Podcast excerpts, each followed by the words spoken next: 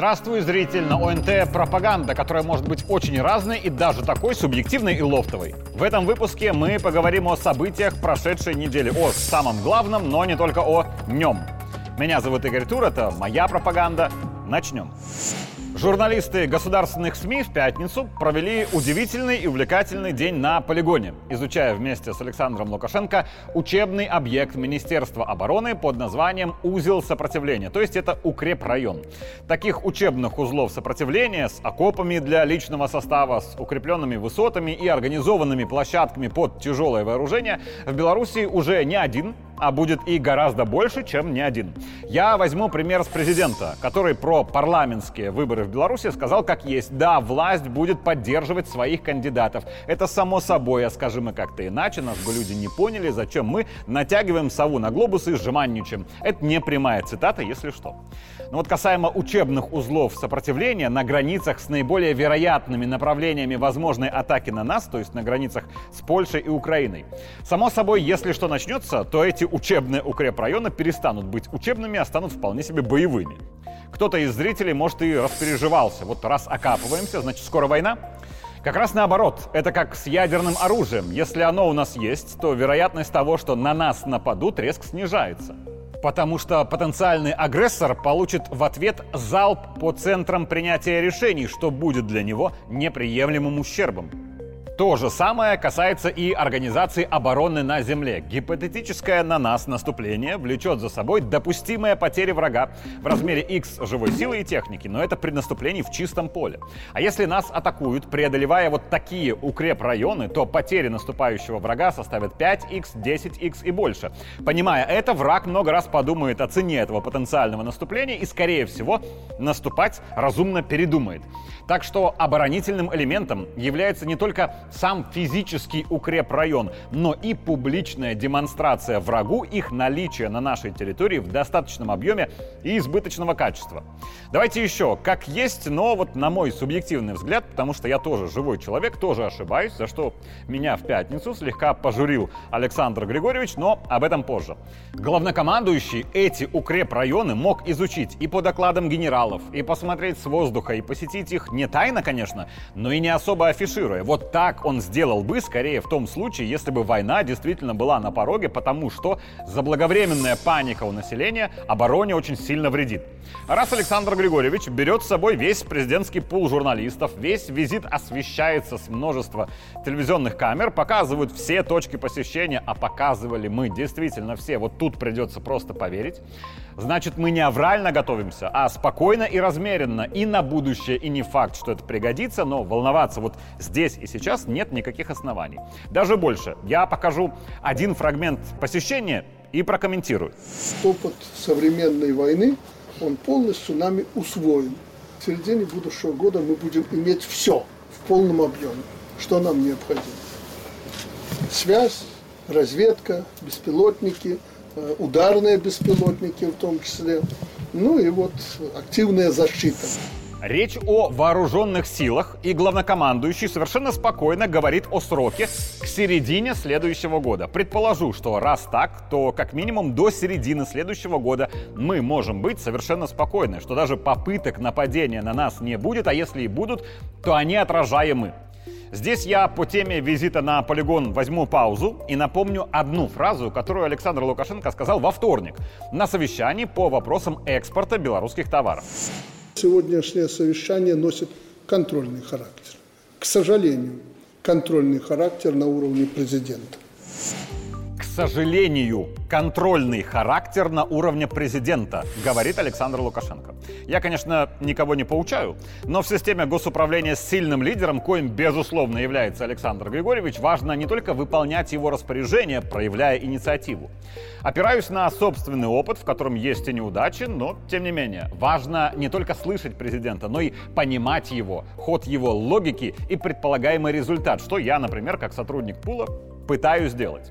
На мой взгляд, когда по вопросу экспорта белорусских товаров президент говорит, что, к сожалению, вынужден контролировать этот вопрос, возможно, даже до принятия решений не президентского уровня или хотя бы согласования решений, которые могут, а то и должны не согласовываться лично им, то это, скажем так, на подумать. Вот касаемо экспорта, что сделал лично Лукашенко за последние годы, то есть после санкций? Первое. Договорился с Путиным о том, что гигантская Россия с необъятным рынком будет покупать белорусское как свое, чтобы мы могли компенсировать потери от снижения экспорта на Запад. Второе. Договорился с Путиным, что часть производств под продукцию, критично нужную России, организует в Беларуси. Более того, Россия это профинансирует, а произведенный товар гарантированно купит по высокой цене. Третье. Александр Лукашенко договорился сразу с несколькими африканскими странами, в которых есть потребность в той продукции, которую производим именно мы, что они не только будут у нас ее покупать в приоритетном порядке, но и станут хабом для наших товаров на всю остальную Африку. И четвертое, которое не самое очевидное и публично об этом говорится мало, но наверняка это есть. Чего уж там. Договорился Александр Лукашенко с представителями коллективного Запада, бизнесменами, которым наши товары нужны, но покупать которые им запрещают политики. И если поставлять напрямую нельзя, то можно придумать схемы параллельного экспорта через третьи страны, поделив при этом сопутствующие расходы. Это только основное, но уже понятно, что работу лично Лукашенко провел колоссальную. Ту работу, которую никто в стране делать за него не может в принципе. Эта работа требует решительности, сил и много времени. Но она выполняется. И так президент прокладывает генеральные векторы перестройки экономики. Но дальше, как, кому и что именно поставлять в Россию, как, какие именно и где организовать новое производство под российский рынок, что конкретно, в каких объемах и под какие гарантии продавать в Африку. Все эти вопросы не может и не должен решать один лишь президент.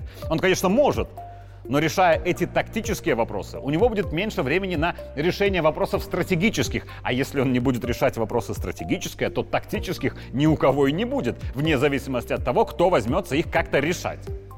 Мне кажется, это очень важным для понимания, в какое время все мы живем. И почему глава государства за несколько лет до этого стал активнее говорить про перераспределение полномочий вместе с ответственностью. Вот позже, после того совещания по экспорту послу Беларуси в России, которому поручено создать специальную комиссию, Александр Лукашенко говорит, ты самостоятельный и независимый человек, способный принимать решения. Прими решения, какие тебе нужны полномочия, чтобы выполнить вот эту задачу. Пропиши их, а я подпишу. Прописывайте себе нормальные в указе полномочия. Пока здесь, за сегодняшний день, свои вопросы в указе, проекте указа должны быть вами отражены, чтобы я на этой неделе подписал этот указ. Ваше дело, как вы будете планировать. Теперь вернемся на полигон, но теперь уже касаемо обороны. Что сделал лично Лукашенко, потому что только он один в стране мог это сделать. Первое. У нас на территории для нашей обороны есть ядерное оружие. Никто другой, кроме Лукашенко, этот вопрос с передачей нам российского ядерного оружия, с контролем за ним, с Путиным решить не может. Никого другого, возможно, даже во всем мире. Владимир Владимирович по этому вопросу даже и слушать бы не стал. Второе. Кроме ядерного оружия у нас вся граница по векторам наиболее вероятного наступления врага утыкана самым современным оружием. Это и наши полонезы, вопрос по которым с Китаем тоже решал лично Лукашенко, и Искандер, С-300, С-400, и артиллерия современная, и чего уж там другие, танки и пушки. Третье, это тоже очень важное. Мы не втянуты в войну в регионе, что уже колоссальное политическое достижение Лукашенко, потому что нахождение сейчас на посту президента кого угодно, но не его, привело бы к тому, что или война была бы у нас, или мы были бы на войне. Главнокомандующий своими вооруженными силами лично создал условия, в которых вооруженные силы могут спокойно готовиться к обороне Родины на всякий случай, а не экстренно окапываться, параллельно отстреливаясь. И четвертое. Очевидно, рискуя, потому что в моменте ситуация была неоднозначной, Лукашенко лично сделал так, чтобы наших военных обучили те, кто вот только что воевал в боевых условиях войны современной, той, которая идет на Украине чтобы они подсказали, что лучше, где были допущены ошибки и что действительно важно на поле боя. И я, конечно же, про бойцов ЧВК Вагнера. Как и с экспортом, генеральные вопросы, стратегические для обороны, Александр Григорьевич успешно решил лично, потому что никто другой в стране их решить не в состоянии. Это не критика остальных, это всего лишь факт. А вот все остальное, все тактические вопросы локального характера должны решить военные. И вот у меня, как у наблюдателя за пятничной поездкой на полигон, сложилось стойкое ощущение, что военные это решают, а то уже и решили окапываются глубже, чем положено по нормативам РАС. Избыточно определены высоты для укрепрайонов по заданным участкам границы 2. Технологии спутниковой интернет-связи, которые критично важны для контрбатарейной борьбы, где главное это скорость принятия решений, они внедрены это 3. Чтобы не мудрить с землянками для бойцов, где их может накрыть артиллерия, наши военные закапывают в землю плацкартные вагоны, накрывают их сверху бетонной плитой 4. Быстро, просто, эффективно. На войне вообще, чем проще, тем лучше. Но особенность именно обороны в том, что и стратегические, и тактические вопросы, они буквально жизни и смерти. Поэтому главнокомандующий по-отечески, хоть и прозвучало про спрос за невыполнение, но по ощущениям попросил делать все на совесть. Показуха, конечно, везде плохая. Но когда речь о защите Родины, показуха станет причиной смерти многих и солдат, и мирных жителей. Никакой показухи, мужики. Все должно быть э, как реально. Даже если будете убеждены, что нам воевать не надо, все равно надо готовиться как следует. Так точно, так точно. За показуху, как за дедовщину, железобетонно спросим. Я это как рядовой, сержант и офицер вынес с армии, поэтому этого не должно у нас быть. Поэтому все делается на совесть. И вот теперь о том, как тур ошибся, чего часть аудитории, думаю, ждет особо трепетно. На прошлой неделе имел я честь дать интервью коллегам из Гродненской правды, где имел возможность высказаться и по скорым парламентским выборам в Польше, где имел неосторожность выразить мнение, что вот нам с большего все равно, кто там победит. Качинский, Туск, кто-то третий или явной победы вообще не будет ни у кого. И вот в пятницу Александр Лукашенко сказал, что я не прав раз уж были мы на полигоне, у военных, как говорилось в одном известном фильме, всегда должна быть возможность обратить недуг в подвиг. Перед тем, как я покажу вот этот фрагмент, я скажу, что эти слова президента вот рушат всю оппозиционную стратегию против пропаганды, потому что они же доказывают, что мы все говорим по каким-то написанным методичкам, не так ли? А раз я сказал, но ошибся, значит очевидно, что сказал я без методичек, потому что их нет и не было. И за без малого 10 лет на ОНТ я в глаза не видел ни одной методички, о которых эти оппоненты постоянно говорят. И вот теперь фрагмент ответа президента. Ну, еще один инсайт, как Тур говорит и другие. И ваша ошибка, извините, что я так говорю. Вот Туск и это ПИС, это одно и то же, нам тут ждать нечего, даже известный персонаж, который я сказал, тоже -то, да, это то же самое. Нет. Дональд Туск – это проевропейский политик. ПИС, пока я говорю о Дуде Моровецком, это халуи Вашингтона. Между европейцами и Вашингтоном, вы же понимаете, разница приличная. Просто они пока помалкивают кто-то, но уже и не только помалкивают – если говорить о Венгрии, вы видите, как себя ведет премьер Орбан. Вы видите уже, как электорат реагирует на примере Словакии, да, выборов. Не помалкивают. Вот Туск, работавший в структурах европейских, это проевропейский политик. А я уже говорил, что Европе эта война не нужна. Туск, будучи проевропейским политиком, есть надежда, что он будет все-таки действовать в интересах этой самой Европы. По выборам в Польше Александр Григорьевич все разложил четко. Касаемо же вот меня. У меня сейчас есть два пути. Первый – не давать больше никогда и никому никаких интервью, а если и давать, то без конкретики, чтобы не услышать еще раз лично от президента, его нет. Но я, конечно, буду делать не так, потому что второй путь – сделать выводы и работать дальше. Я дам еще 10 интервью, в которых, как и во всех предыдущих, постараюсь не ошибиться. Наверняка у меня это не получится, потому что все косячат. Кто-то больше, кто-то меньше. Но если принять 10 решений и ошибиться в одном-двух, есть солидный противовес в 8-9 решений правильных. Ошибаться слишком много плохо. Еще хуже ничего не делать или создавать иллюзию работы для того, чтобы гарантировать себе отсутствие неудач. В 2020-м мы надеялись на адекватный диалог со всеми подряд, на справедливое к нам отношение, на честность, на то, что все эти демократические институты действительно они демократические. В 2020-м мы ошиблись. Сделали выводы, работаем дальше. Есть ли вероятность того, что что-то в какой-то степени повторится из событий 2020? Не повторится. Почему в 2020 году это произошло?